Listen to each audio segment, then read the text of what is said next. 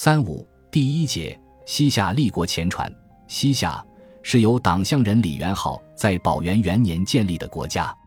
要认识西夏的历史，我们必须要从唐朝末年说起。甘福元年，银州刺史拓跋干辉之孙拓跋嗣恭，因为平定黄巢之乱有功，受夏州定南军节度使，封夏国公，并赐姓李。自此，西夏拓跋氏改为李姓，并称为夏、隋、银、右四州的实际统治者。开平四年，西夏李氏第三代李仁福为定南军节度使，先后臣服于后梁、后唐。开运元年，西夏李氏长政者李宜殷率兵协助后晋攻打契丹。甘佑元年，李宜殷获后汉高祖刘知远授予侍中。甘佑二年。后汉以靖州归之，从此西夏李氏便具有西北夏、隋、银、右、晋五州。建隆元年，李伊因获宋太祖赵匡胤封为太尉，死后更获赠太师，追封夏王。太平兴国七年，李伊因之孙李继捧继位，因为族群内部矛盾，于是率族献的于宋太宗。然而。李继捧此举不获族弟李继迁认同，素以勇悍有智谋见称的李继迁，于是以恢复故土为号，起兵叛乱，并联合辽国，不断侵扰宋朝边境。雍熙二年，李继迁攻下银州，自称定南军留后，并向宋朝的宿敌辽国称臣请婚。辽圣宗耶律隆绪当然不会放过这个机会，不仅封李继迁为夏国王。又以封邑公主嫁之，得到辽国摆在眼前的支持后，李继迁声势大增。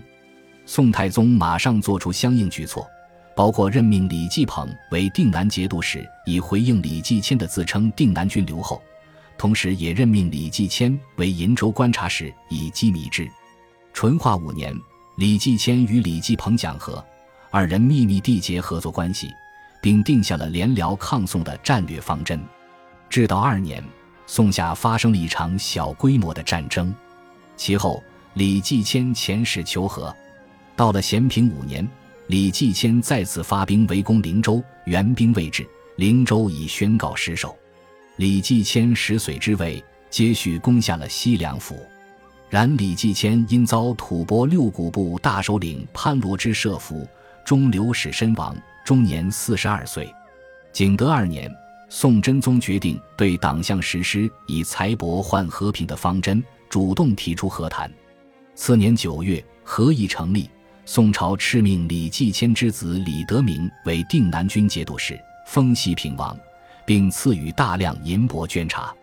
狡猾的李德明在得到宋朝封赐后，同时又向辽国称臣纳贡，请求册封。辽国遂封他为大夏国王。完成了和宋联辽的战略方针后，李德明可以腾出双手，全力西攻回鹘，夺取甘、瓜二州；后又南击吐蕃，夺取西凉，并杀败仇人潘罗之，成功掌握了河西走廊。李德明对外全力扩张，把邻近的弱小势力逐一消灭；对内大力发展农业，鼓励商贸。其后，他更在灵州怀远镇筑城。定名兴州作为都城，其野心可谓昭然若揭。